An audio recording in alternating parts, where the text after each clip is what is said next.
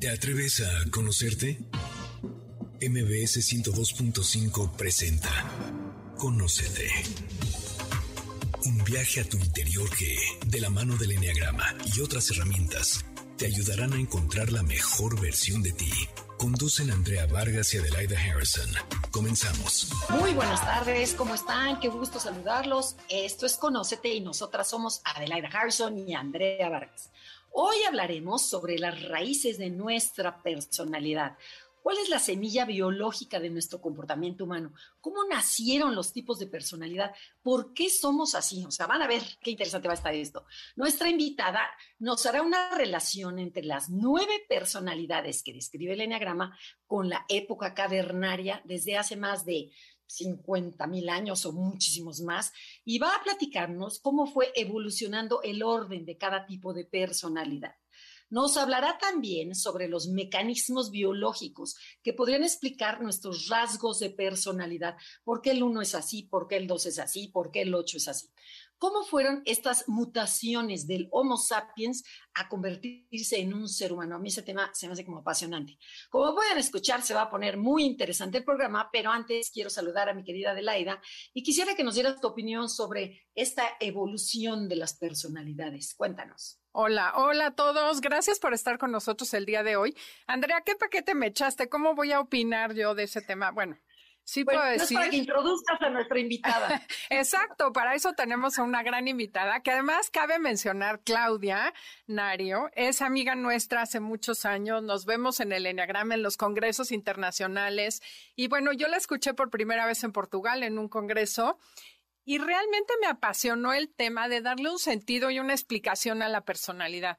Y aquí sí voy a hablar un poco en contra de Freud, porque bueno, decía que es o definen la personalidad como un conjunto de características casi casi que aleatorias, que quién sabe por qué acabaste con lo que tienes, por qué haces lo que haces.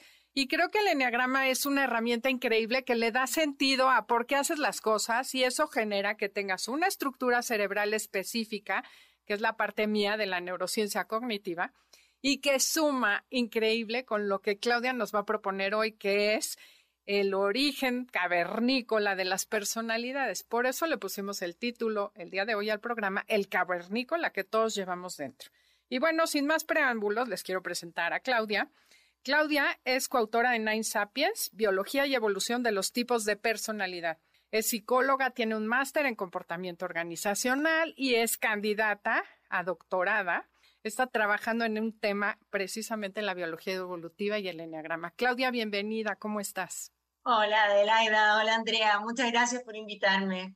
Encantada de estar aquí. Oye, feliz de que estés aquí. Bueno, cuéntanos para empezar a entrar en materia, ¿de qué se trata eso de por qué el cavernícola? ¿De qué se trata este tema de la psicología evolutiva?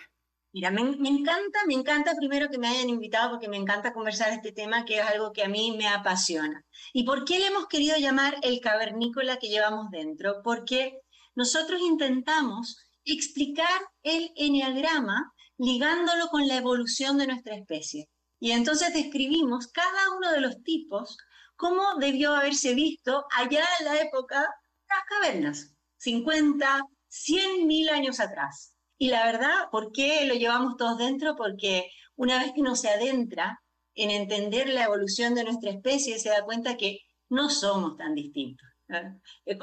Cuando, hablamos un poquito de por qué nació el 1 o cómo era el 1 en aquella época o cómo era un 6 en aquella época, mira, le cambiamos un poquito de ropa, cambiamos un poquito el escenario y finalmente, finalmente somos bastante parecidos. Oye, es bien interesante esto que propones porque fíjate que Bruce Lipton tiene una plática en donde habla, él es biólogo celular, y dice que los seres humanos somos como un colectivo de células que por algún motivo nos juntamos y empecemos a crear sistemas y a especializarnos. Y entonces lo que propones tú es que aparte de que somos grupos de células que formamos un humano, esos humanos se juntaron en grupos y se especializaron y las estrategias que utilizamos son las nueve personalidades al final del día. Ah, exactamente es así y como nosotros los vemos y a la conclusión que hemos llegado, es que cada una de estas nueve estrategias se hizo necesaria y se hizo adaptativa, no solo para que cada uno de estos tipos hubiera permanecido como tipo individual, sino además colectivamente estas nuevas estrategias explican nuestra evolución como especie, eh, el lugar donde estamos, con todo lo bueno y lo malo que conlleva, digamos, pero aquí estamos como Homo sapiens y hemos tenido muchísimo éxito. Oye, sí es cierto, además los Homo sapiens entonces tenemos la capacidad de ser colaboradores. Y otra cosa interesante que escuché por ahí, no sé si fue de Noah Berg, que dice que el hecho de que los Homo sapiens, a diferencia de neandertales y todas las otras especies humanas que había, es que somos chismosos, que nos avisamos unos a otros. Ten cuidado con este, este sí es de confiar, este no. Entonces, bueno, es parte de las estrategias que fueron de ayuda para llegar a donde estamos. Pero bueno, cuéntanos más, ¿cómo se conecta esto con el enneagrama? Pues mira, son los mismos nueve tipos, ¿verdad? Y eh, en el fondo nosotros describimos cómo estas nueve eh, estrategias o habilidades clave eh, nos permitieron, como les, digo, sobrevivir como individuos y como especie. Y, y, en el fondo explicamos cómo aparecieron, por qué aparecieron desde la biología, pero no solo eso, ¿eh? Porque, ojo, la biología está dada por mutaciones que muchas veces son casuales, espontáneas, y si no son adaptativas, finalmente se eliminan. Por lo tanto, estas mutaciones biológicas que explicaron estos nueve tipos permanecieron porque todas eran útiles y adaptativas para nosotros como individuos. Oye, Claudia, pero a ver, aterrízalo un poquito más porque la gente, mucha gente dice, ¿qué es esto de nueve tipos? La gente no sabe de qué estamos hablando. Vete a la época cavernaria y dice, bueno, cuando estaban las tribus, cuando estaba la gente, ¿qué pasó? ¿Cómo surgió la personalidad? Perfecto, mira, nos vamos a remontar y no los voy a describir del 1 al 9 en ese orden, sino más bien voy a ir en el orden en que nosotros pensamos que fueron apareciendo. Entonces nos remontamos aquí a probablemente más de 100.000 años atrás, 200.000 años, probablemente incluso cercano a un millón de años atrás, cuando la clave era la supervivencia. Es decir, el mundo era peligroso, era muy difícil subsistir, éramos unos monos bastante debiluchos, ¿no es cierto? Que si nos encontrábamos con un león, con un animal más salvaje, en el fondo teníamos pocas estrategias para sobrevivir y nuestro, nuestra gran fortaleza desde el comienzo era que en el fondo nos podíamos colaborar en grupos. Ahora bien, como todo el tema era la supervivencia, en un inicio las primeras personalidades que nosotros pensamos que aparecieron y se hicieron adaptativas, y la primerísima de todas, pensamos que es el eneatipo 6, que a todo esto nosotros le ponemos un nombre a los tipos de acuerdo a los roles que seguramente tuvieron una tribu de cavernícolas. Pero a ver, explica un poquito qué es la personalidad 6, porque la gente no sabe qué quiere decir 6. Perfecto, mira, el tipo 6, eh, y lo voy a describir en aquella época, ¿eh? es un tipo que viene con un mecanismo muy alerta a detectar el peligro ¿eh? y a reaccionar muy rápidamente frente al peligro. Por lo tanto, obviamente, si lo ponemos en, la, en el momento actual, ¿no es cierto? Tiene algunos problemas con el estrés, tiene algunos problemas con una sensibilidad mayor al temor, pero también es una persona súper alerta, muchas veces muy racional, con las antenas muy eh, como, como paradas, alerta nuevamente a detectar lo que está sucediendo, ¿no es cierto? Ahora, si lo pones ahora en, este, en, la época actual, digamos, además son personas que son capaces de hacer muchísimo para generar un ambiente de seguridad para sí mismos, para su familia, por lo tanto son muy comprometidos, son leales, son buenos miembros de una organización. Esa es como la imagen. ¿eh? Perfecto. Entonces, si lo llevas, ok, pero a ver, entonces, si estamos en la época cavernícola, ok, lo primero que es el miedo, tengo que sobrevivir. Y el miedo hace que yo me cuide, que me imagine que viene el león, que me imagine que me van a comer, entonces me protejo. Exactamente. Okay, eso ya lo entendí. Si tú, Andrea, entonces, eres capaz de ser la única de tu pequeña, porque tu pequeña tribu en esa época ¿eh? eran más o menos 20 personas, 10 adultos, 10 niños, más o menos, generalmente era una familia extendida que compartían un mismo fuego, una misma caverna, y como te digo, todo era sobrevivir. Entonces, si había uno, uno de ustedes, tú, por ejemplo, que eras la que en la mitad de la noche era capaz de despertarse porque una ramita había sonado allí fuera, despertarse y rápidamente alertar a todos tus compañeros, bueno, eso podía en esa época significar la diferencia entre la vida y la muerte. ¿Sí? Esta alerta frente al peligro y esta velocidad para reaccionar frente al peligro. Esto tiene un mecanismo biológico, neurobiológico, ¿eh? Y hoy en día hay personas que vienen con esa mayor sensibilidad en el cerebro y eso se ha visto, y la psicología también lo ha estudiado, que está asociado a un patrón de personalidad típico de un tipo 6, que es más sensible al estrés, pero que es súper comprometido, trabajador, responsable. Todo mismo lo que tenemos. Antes y después. Perfecto. Perfecto, súper entendido. Oye, Claudia, aquí surge nuevamente un conflicto que tenemos que Andrea y yo hemos platicado y discutido y rediscutido. La gente viene con ese mecanismo o lo desarrollas y vas reconectando tu cerebro para desarrollar más esa habilidad.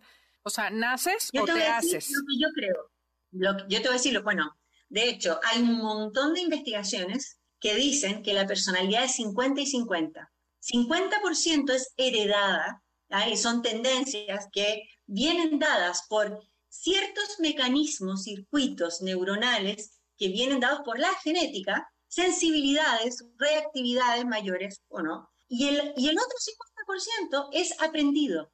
Ahora, ¿cómo separas esas dos cosas? Es muy difícil, porque imagínate tú, lo que viene dado por la herencia es una semillita que empieza a interactuar con el ambiente desde que estabas en el vientre de tu madre. Entonces, tu mamá estaba más estresada, que tu mamá comía mejor, que tu mamá no sé, o sea, todo, todo, todo, tú esa semillita lo empiezas a absorber. ¿Para qué te digo cuando ya saliste, no es verdad, desde niño, que te vas creciendo, etcétera? En el fondo, finalmente es, está muy mezclado y el ambiente te va afectando, pero nosotros también vamos afectando nuestro ambiente y eligiendo nuestro ambiente. Ok, entonces eso no lo vamos a poder separar, al menos no en este programa, pero lo que sí tenemos que hacer es ir a un corte comercial. Estamos en Conócete con el Enneagrama, el tema del día de hoy, el cavernícola que todos llevamos dentro. Y si les gusta el programa, pueden descargar el podcast en cualquier plataforma digital, iHeartRadio, Spotify, Himalaya, y también en la plataforma de MBS Radio Noticias se encuentran los podcasts a partir del lunes. En Instagram, y Facebook nos encuentras como Enneagrama Conócete. Danos like. Estamos de regreso. Síguenos en Twitter, arroba Conocete.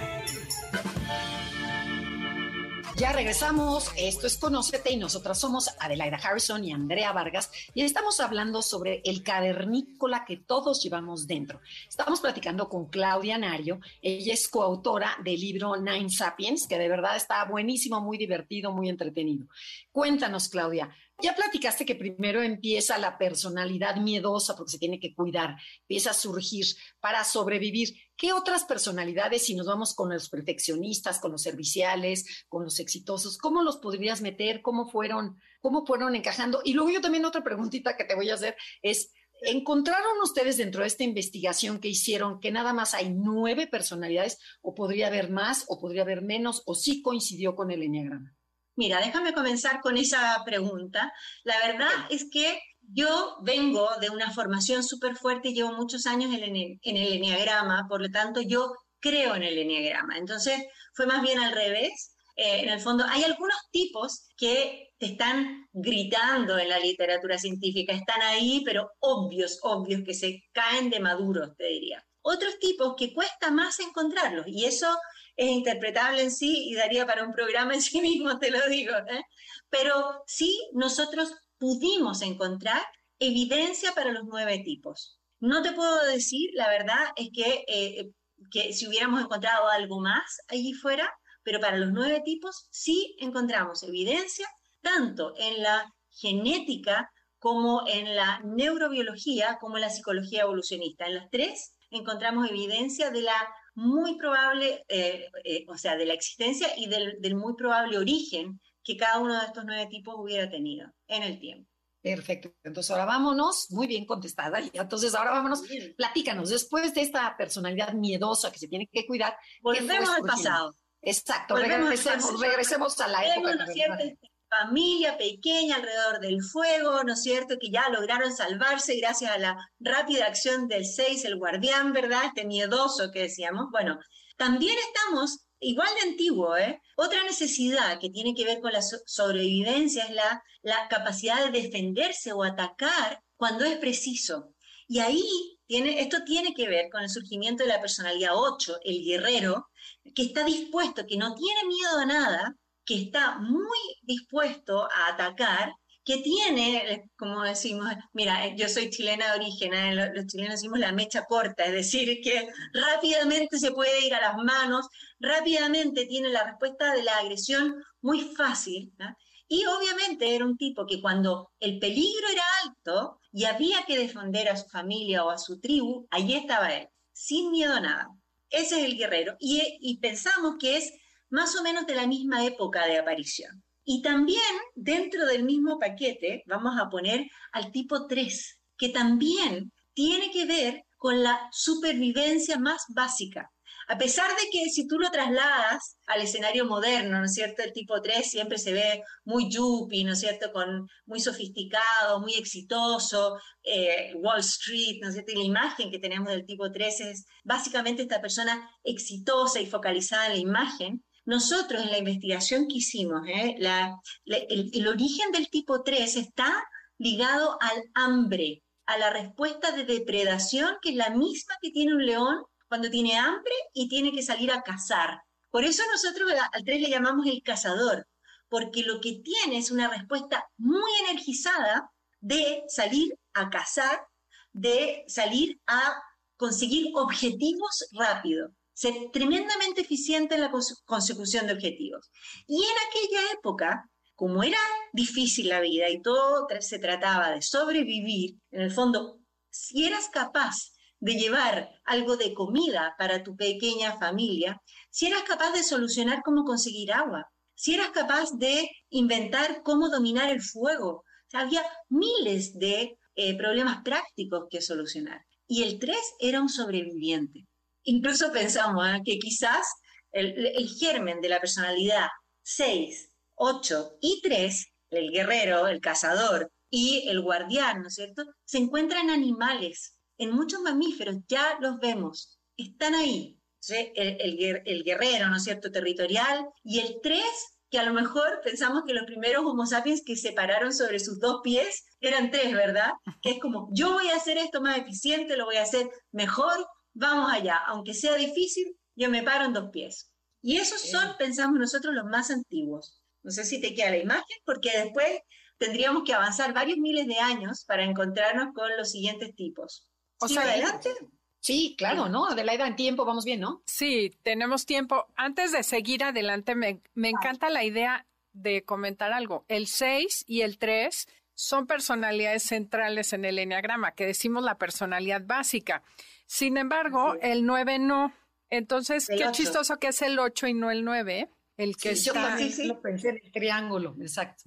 Por eso, mira, nosotros no hicimos esta teoría en base al modelo clásico del Enneagrama. Más bien nosotros teníamos los nueve tipos en la cabeza y fuimos a la evolución a ver qué encontrábamos. Entonces no teníamos solucionada esa, esa, ese interrogante, ¿eh? no, no sabemos por qué, pero sí tenemos razones muy sólidas para pensar que el tipo 8 es más primitivo, es más básico que el tipo 9. Fíjate que aquí quisiera hacer mención, no sé, en la maestría me encontré un artículo que se llama indiferencia crónica al dolor. Es un síndrome que dicen que es hereditario. Y yo creo que es una habilidad enorme, es la que tiene el 9, pero el 8 la necesita. Poder reprimir todas tus percepciones corporales para poder ir por lo que necesitas. Entonces debe haber a lo mejor una una hay que buscar. investigación. Es para su siguiente libro. Exacto. chance. Perdón, es que me, apasiona este tema, pero ya te dejo hablar y no interrumpo más. Es, apasionante. A mí también, ¿eh? a mí también, que si me dan, me ponen ficha, no me paran más. Mira, seguimos avanzando miles de años después y nos encontramos con dos problemas. Porque como nos fue bien como especie, ¿no es cierto? Dos cosas empezaron a pasar como, empezamos acá, porque hay dos cosas que nos definen a todo esto como especie y que nos diferenciaron. Una es que caminábamos de pie, erguidos sobre nuestros dos pies, ¿no es cierto? Fuimos bípedos. Y con el tiempo, a través de los miles de años, la cadera, la cadera se nos empezó a hacer cada vez más estrecha como especie, porque eso facilitaba el caminar y correr, ¿no es cierto?, sobre los dos pies. En el mismo tiempo, nos fuimos haciendo cada vez más inteligentes, porque eso nos hacía sobrevivir mejor. Y eso hacía, y de hecho nuestro cerebro es cuatro veces más grande que el cerebro de nuestro primo más cercano en el reino animal, los chimpancés. O la cabeza cada vez más grande y la cadera cada vez más estrecha. ¿Cómo arreglamos esto? Problemas en el parto, ¿verdad? ¿Cómo sale el bebé? Ah, entonces, eso generó dos adaptaciones para que, igual ustedes saben, las mujeres en la antigüedad morían en el parto, pero por montones, ¿verdad? Pero a través de los miles de años, dos cosas empezaron a pasar. Los bebés humanos empezaron a nacer cada vez más inmaduros. Ustedes pueden comparar, ¿no es cierto?, un bebé humano y lo comparan con el, un bebé de... de, una cebra, una, ajá, cualquiera. Una cebra, exacto, un leoncito, son mucho más independientes. Los nuestros, a pesar de que siempre los encontramos bellos, ¿verdad? Pero, pero son totalmente indefensos, vulnerables. eso es una cosa. Lo otro es que en el canal de parto los bebés humanos se dan vuelta al final, al momento de nacer, para entrar, para pasar por el canal de parto porque es muy estrecho. Entonces pasan dos cosas. los humanos, las mujeres humanas, somos la única especie que no podemos dar a luz solas. Fíjense ustedes que en todas las especies, la madre que va a dar a luz busca la soledad, un lugar tranquilo para poder dar a luz. En cambio, obviamente con algunas excepciones, pero muy aisladas, en general, las mujeres, nosotros buscamos sentirnos seguras y acompañadas por alguien de confianza porque no somos capaces de recibir a nuestro bebé solas, porque nuestro bebé viene mirando hacia abajo, le quebraríamos el cuello, ¿me entiendes? Físicamente imposible recibir a nuestro propio bebé. Y por lo tanto, antiguamente, ¿no es cierto?, era las hermanas, las tías, las abuelas, alguien que ayudaba a la mujer a parir. Y el otro resultado evolutivo, y esto estamos hablando de lo que pasó por miles de años, ¿no es verdad? Es que eh, los primeros meses del bebé, una mujer que, estaba amamantando y que tenía este bebé, eh, que lo tenía que acarrear para todas partes, no podía encontrar alimentos y subsistir por sí misma. Por lo tanto, empezó a existir esta familia nuclear y se hizo cada vez más importante. Y entonces es el momento en que nosotros pensamos que aparece el tipo 2, el tipo 2, que en algunos modelos se llama el ayudador, ¿no es cierto?, el amistoso, y que para nosotros es el tejedor de relaciones, ¿no es cierto? Es el primero que tuvo una mutación a nivel de la oxitocina, la oxitocina que es la hormona de la confianza, de las relaciones, que es una extensión del, instinto maternal ¿eh? a todo esto. Bueno, nació este tipo que tenía esta tendencia innata a cuidar de los demás, a cuidar de los débiles, a acompañar en el parto, a, curar a los enfermos, etc. Y se hizo tremendamente adaptativo, vital y necesario para la, subsistencia de nuestra especie. ¿Sí? Ya tenemos al tipo 2. Oye, pero tiene relación con las tres capas del cerebro también, ¿no? Ahorita estamos en la de los mamíferos, que es cuando empieza el, me preocupo por ti, empiezo a ver el presente y el pasado, este, ya hay cariño, ya, ya, ya sé quién eres, o sea, ya hay una identificación, y antes es más la sobrevivencia. ¿Sí tiene relación? Exacto, exacto. Ahora, somos seres súper complejos y obviamente, en el fondo, eh, no podríamos decir que un tipo 6 es reptiliano, no, porque en el fondo está conformado y de hecho tiene un nivel de complejidad y, esto involucra todo el cerebro. Pero sí, lo que tú dices es muy cierto, es decir, en esta evolución se fueron haciendo cada vez más sofisticadas las necesidades que teníamos como especie y como individuo para poder sobrevivir. Qué interesante. Bueno, evidentemente el cerebro es mucho más complejo, pero está padrísimo poderlo explicar así como lo estamos haciendo. Esto es Conócete el tema del día de hoy, el cavernícola que todos llevamos dentro. Y síganos en nuestras redes, Instagram, Facebook, Enneagrama Conócete, o mándenos un correo a info porque muy pronto empezamos muchos talleres, subtipos, Enneagrama básico y muchos más. En Instagram, y Facebook nos encuentras como Enneagrama Conócete. Danos like. Estamos de regreso. Síguenos en Twitter, arroba NAConocete. Ya regresamos. Esto es Conócete. Nosotras somos Adelaida y Andrea y estamos transmitiendo desde MBS Radio Ciudad de México. Estamos con Claudia Nario hablando sobre su libro Nine Sapiens y nos quedamos viendo cómo va evolucionando, cómo han ido evolucionando las nueve personalidades. Ya tocamos el 6, el 8, el 3, el 2, lo empezamos a tocar, esta parte maternal, esta parte de cuidado con su gente porque necesita cuidar a, a su cría. Entonces nos regresamos otra vez a la época cavernaria y ¿qué sigue? Cuéntanos, Claudia.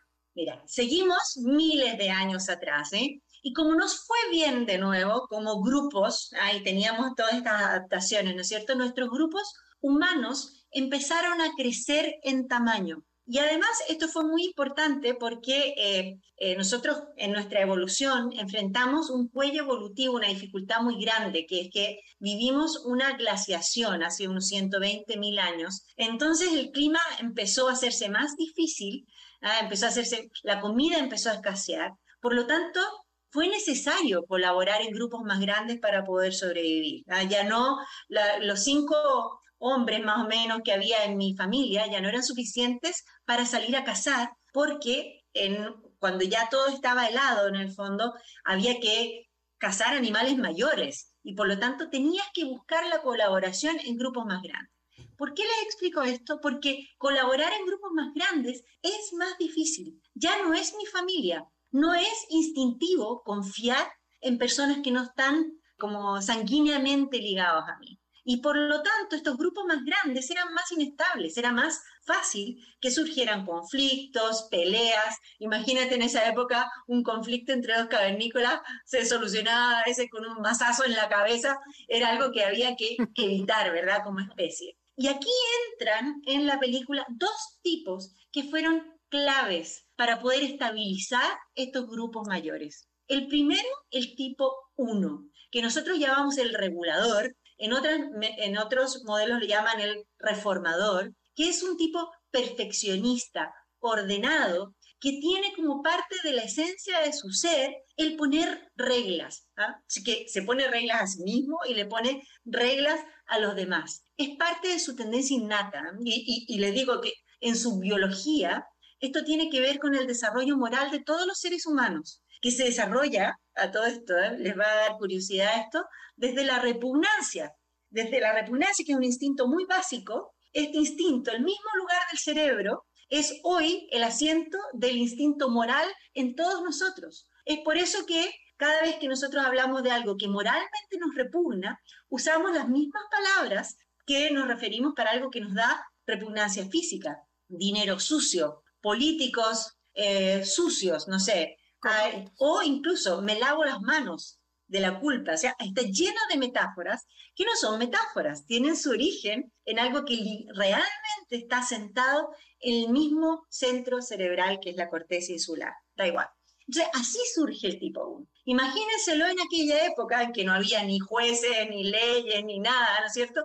Poniendo orden, teniendo este, esta, esta tendencia instintiva a decir, no, este, esto lo vamos a hacer así, este va a ser el ritual, algo tan simple ¿eh? como salir a cazar el mamut, ¿no es cierto? Y, si nos va bien, después de tres días, cuatro días de perseguirlo, ¿no es cierto? Conseguimos el mamut, ¿cómo repartimos la carne? Para que todos queden contentos. ¿Quién se queda con el filete? ¿Quién se queda con el hueso para la sopa? ¿Me entiendes? Como, es súper difícil. Hoy en día, que somos súper civilizados, ¿no es cierto? Nos cuesta un montón sentir que una, una repartija ha sido justa. Imagínense en aquella época. Bueno, hay evidencia arqueológica de que eh, se ha repartido la carne en trozos exactamente iguales y los antropólogos piensan que era un rol que le daban a alguien en la tribu en el que todos confiaban y nosotros pensamos que son los primeros restos arqueológicos de antiguos tipos 1.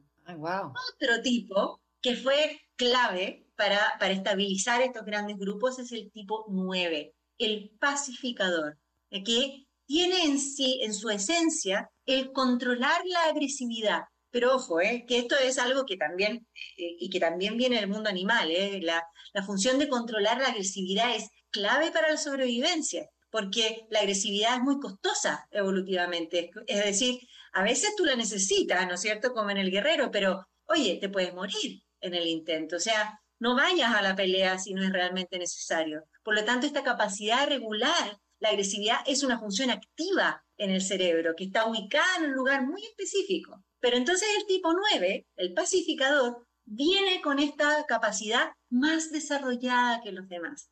Y entonces tiene, hace una cierta magia, ¿no es cierto? Porque no es que solo en sí mismo regula la agresividad, sino que es capaz de pacificarte a ti, es capaz de mediar en los conflictos, es capaz de interpretar en el fondo lo que ambas partes están alegando y bajar el nivel del tono de la discusión. También pensamos, por eso dicen que el tipo 9 hoy ¿eh? es el pegamento de la sociedad, que si no existieran los tipos 9 en todos los demás nos pelearíamos entre nosotros, porque son los que pacifican los conflictos. En aquella época, cuando estábamos intentando y aprendiendo a colaborar en grupos mayores, fueron esenciales. Y si nos trasladamos un poquitito, seguimos en la época de la glaciación, ¿eh? que fue una época súper difícil. ¿eh? En esa época, si los números no me, no, no, no me engañan, ¿eh? yo creo que sobrevivió como tres de cada diez seres humanos en esa época. Hubo un tremendo cuello evolutivo, muchos se murieron. Ahora, ¿qué sucedió? En esa época salimos de África. Fíjense ustedes que hasta ese entonces, y esto es otra cosa que nos diferencia de los neandertales, ¿eh? los neandertales que fueron súper evolucionados, ¿ah? y ellos cuidaban también de sus enfermos y tenían un cerebro grande como nosotros y todo, pero se diferenciaban de nosotros en que eh, ellos eran muy, eh, muy inmóviles, es decir, se instalaban en un sitio y no se movían. Nosotros, desde la época de la glaciación, salimos de África y no nos paró nunca nadie más. Cubrimos la tierra entera. Llegamos a la nieve, a los desiertos, a las islas, no nos paró nadie más. Y nosotros pensamos que eso es evidencia de la aparición de otra mutación que explica el tipo 7, que nosotros le llamamos el explorador, que en, otros, en otros modelos le llaman el entusiasta o no sé, Adelaida, ayúdame, ¿qué otros nombres Optimista, aventurero. Exactamente. En, nuestro modelo, bueno, el tipo 7, que también tiene un origen biológico, eh, que es un cerebro sediento de dopamina, en el área de, la recompensa, es una persona que en su esencia lleva el movimiento. Movimiento físico, son inquietos físicamente, y movimiento mental, son inquietos mentalmente, y se distraen con facilidad y siempre están buscando lo nuevo, lo novedoso.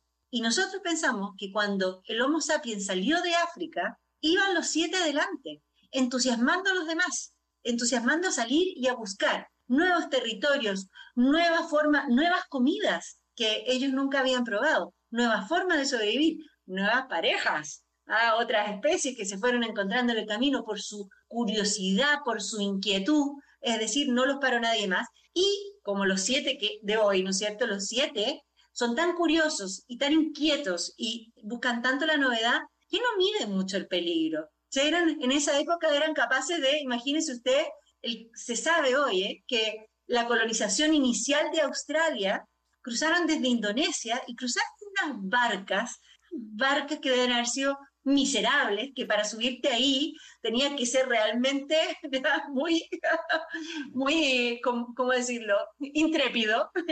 Y claro, son tan entusiastas los siete que deben haber entusiasmado a mucha gente para atreverse aún así a cruzar. Oye, ¿y cómo engatusan hasta hoy a la gente con su entusiasmo, no? Que logran venderle agua o hielo a los esquimales, pero bueno, así sí se entiende esa personalidad y tiene un valor enorme tener a alguien atrás cuidándote las espaldas, alguien buscando el peligro. Entonces, qué buena combinación hacen siete y seis, ¿no?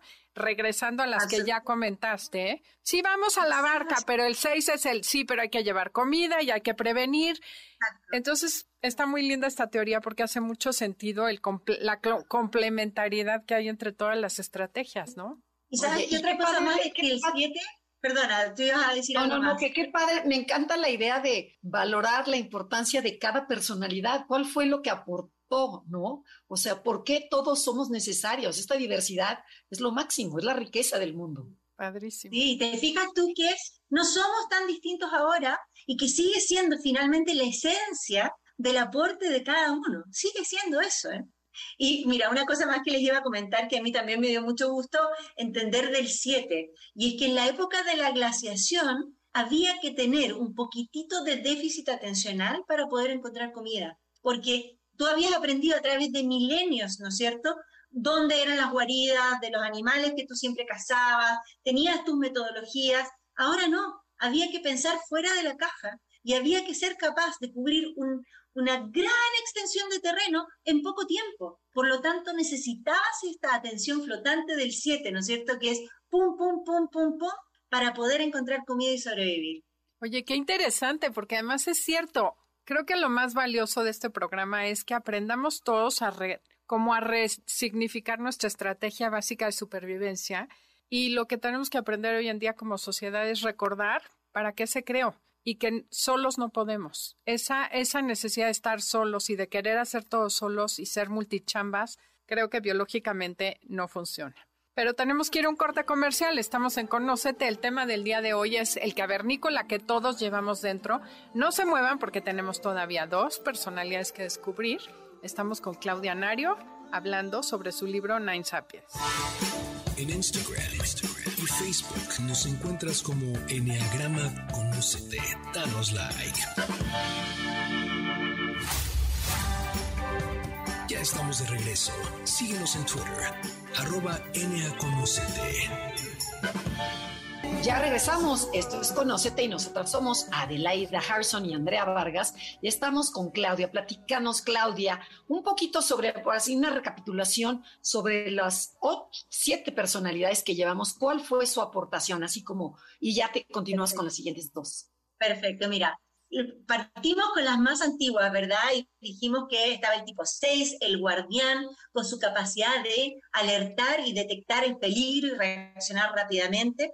Luego el guerrero, ¿verdad? Que es capaz de reaccionar, atacar o defender cuando el peligro eh, eh, explota. Y luego el cazador, que es capaz de solucionar los problemas prácticos de la vida de manera súper eficiente, dominar el fuego, conseguir agua, traer comida. Esos tres, los más antiguos. Luego nos fuimos al tipo 2, ¿verdad? Cuando había, era necesario ayudar a las madres a poder tener los bebés eh, muy chiquitos, generar estas relaciones, estas familias extendidas más fuertes. Luego nos fuimos a estabilizar a un grupo mayor de, de, seres humanos, a la capacidad de relacionarnos en grupos mayores, y el tipo 1 con su capacidad de establecer reglamentos, ordenar la convivencia social, y el tipo 9 el pegamento de la sociedad, el pacificador, el que mitiga los conflictos. Para terminar, el último que visitamos es el tipo 7, el explorador. Les recuerdo que estábamos ya en la época de la glaciación, 120 mil años, 100 mil años atrás, y salimos de África buscando nuevos horizontes porque la vida se estaba haciendo muy difícil, liderados por los exploradores que iban adelante. Y allí vamos ahora, en nuestra aventura como Homo sapiens. Padrísimo. Y nos quedan dos tipos más. Y para que surgieran estos dos tipos, otra, otra cosa tuvo que pasar, ¿eh? que, y esto aquí avanzamos de pronto 40.000 años más, hasta hace, aquí los teóricos no se ponen mucho de acuerdo, pero figúrense, hace 70.000 años sucedió una mutación que para nuestra especie lo cambió todo. Y algunos le llaman la revolución cognitiva. Una mutación en el cerebro de algún afortunado, ya que luego se regó como la pólvora, que nos permitió por primera vez como especie hablar y pensar sobre cosas que en realidad no existen, cosas imaginarias. Entonces, en vez de decir, vi tigre al lado del río, empecé a ser capaz de decir cosas como, los tigres tienen el hábito de ir al río por la noche. Hábito, hábito, es una palabra ya abstracta. ¿Qué es un hábito? ¿Se toca? ¿Se come? ¿Ah? Es algo abstracto, ¿verdad? También empecé a ser capaz de decir, todos somos hijos del espíritu del tigre. Espíritu, ¿de qué me estás hablando? Y entonces es el momento en que aparecen nuestros dos últimos tipos, que para ser adaptativos requerían de este desarrollo del lenguaje. El primero es el tipo 5, el sabio, que por la mutación que tiene, por la forma en que sus neuronas están acomodadas en el cerebro, se les facilita ser especialistas y retener una enorme eh, cantidad de información. Y aquí déjenme compartirles que en la época de las cavernas, la cantidad de información que cada, cada uno de nosotros necesitaba solo para sobrevivir era mucho mayor que el día de hoy. Es más, ¿eh? algunos dicen que nuestro cerebro está empezando a encogerse. ¿Por qué? Porque claro, uno llega, ¿no es cierto?, después de en, su carro a casa en la noche, prendes la televisión, eh, coges comida de la nevera, etc. No tienes para qué saber cómo funciona tu carro, cómo funciona el control remoto de tu televisión, cómo funciona el refrigerador, ni de dónde, ni cuántas personas intervinieron, ¿no es cierto?, en cultivar la lechuga que te estás comiendo. No lo sabes, no necesitas saberlo. En aquella época necesitabas conocer cuáles eran las plantas medicinales y distinguirlas de las venenosas. Necesitabas saber cuáles eran las rutas migratorias de los animales. ¿Qué, qué significaba que la tierra temblaba? ¿Tienes que escapar? ¿Tienes que acercarte a la montaña o alejar? O sea, sin fin de cosas que era necesario saber. Y estos seres humanos se hicieron como enciclopedias andantes, ¿no es cierto?, en la época anterior a la enciclopedia británica y muy anterior a Google, ¿no es cierto? Y eran las personas que todo el mundo les preguntaba cuando necesitaban saber algo. Probablemente tenían tecnología, cómo se hace el anzuelo para pescar, cómo se hace la mejor punta de flecha. Ellos sabían porque lo habían escuchado y lo retenían. Y eso nos lleva a la última de nuestras personalidades y con eso cerramos el, el circuito. Y aquí le hago un juego de imaginación. Imagínense que ustedes van llegando cansados después de estar tres días, ¿no es cierto?, persiguiendo el mamut, contentos porque vienen con su trozo de mamut, les tocó un buen pedazo, y se sientan alrededor del fuego, rodeados de estas caras conocidas, ¿verdad?, que son su familia, etcétera, ya compartir un poquito cómo ha estado el día. Y de pronto, de pronto empieza el tipo 4, el mago, a contar una historia. Y ustedes es como que fueran transportados, ¿verdad? De, esto cotidiano a la noche, el fuego, la magia, cómo surgió el río, cómo eh, salió el, el árbol, por qué somos todos hermanos en espíritu.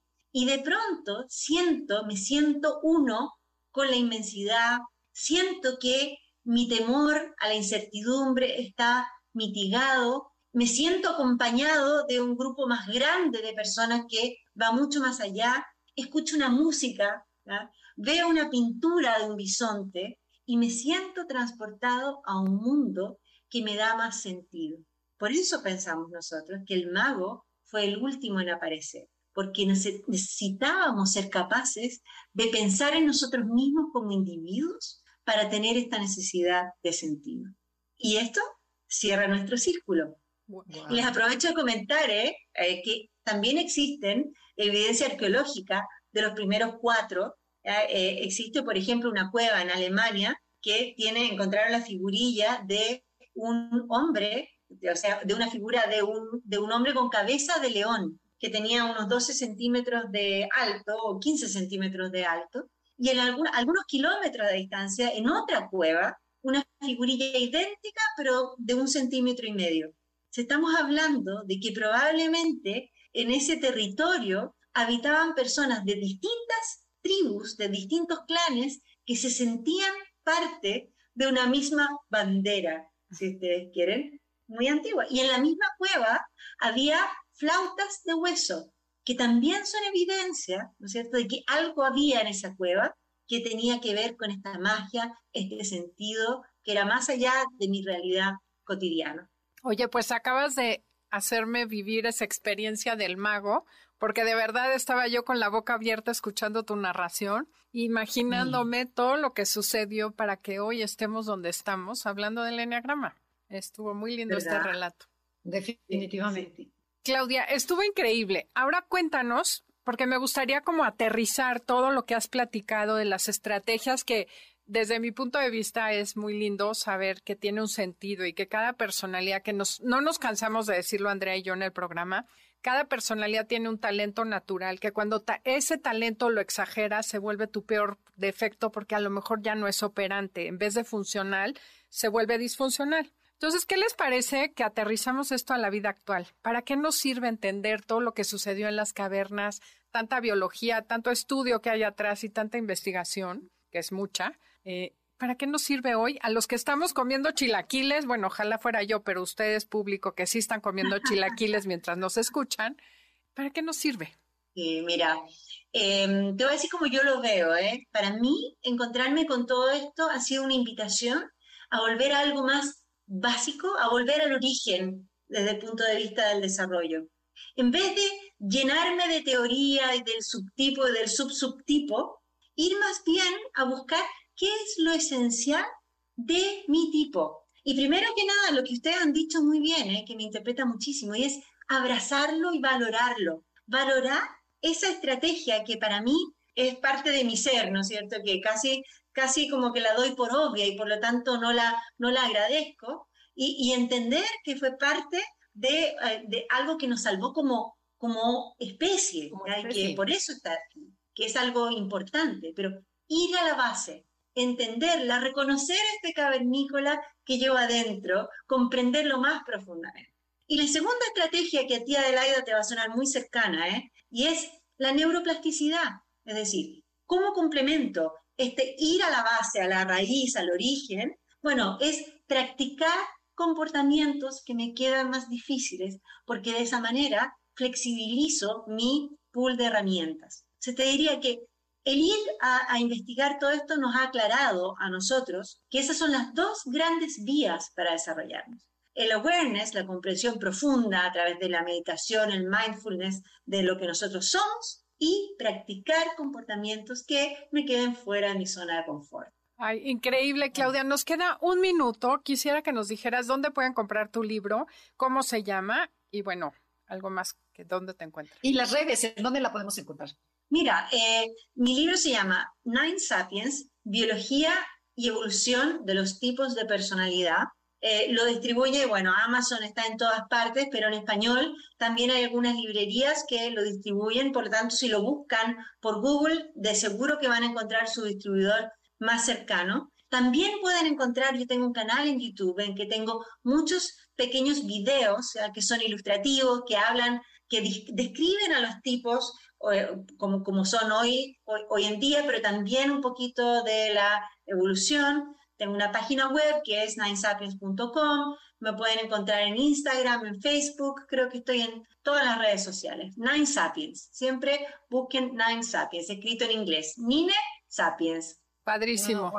Ay, Clau, pues mil pues gracias. Sí, nos hiciste pasar una, una mañana muy divertida, muy agradable. Yo creo que la gente que nos acompaña también, porque además también fue profunda y como dices, el poder darnos, irnos a la base y también no quedarnos ahí, ¿no? Entender que podemos crecer y salir de nuestra zona de confort. Yo me quedo con esa parte que me encantó. Y bueno, Adelaida, despide el programa. Así es. Mil gracias, Claudia, por haber estado y gracias a todos ustedes por acompañarnos como todos los sábados aquí en Conócete con el Enneagrama. Un placer haber compartido con una gran amiga y una conocedora y una teoría nueva o diferente visión de lo que es el Enneagrama. Los dejamos con Concha León Portilla en Enlace 50 y agradecemos a nuestro equipo de producción, Beto, Felipe, Janine, Tamara, que nos ayudó el día de hoy el haber hecho posible este programa. Hasta la próxima. Te esperamos en la siguiente emisión para seguir en el camino del autoconocimiento. Conócete, MBS 102.5.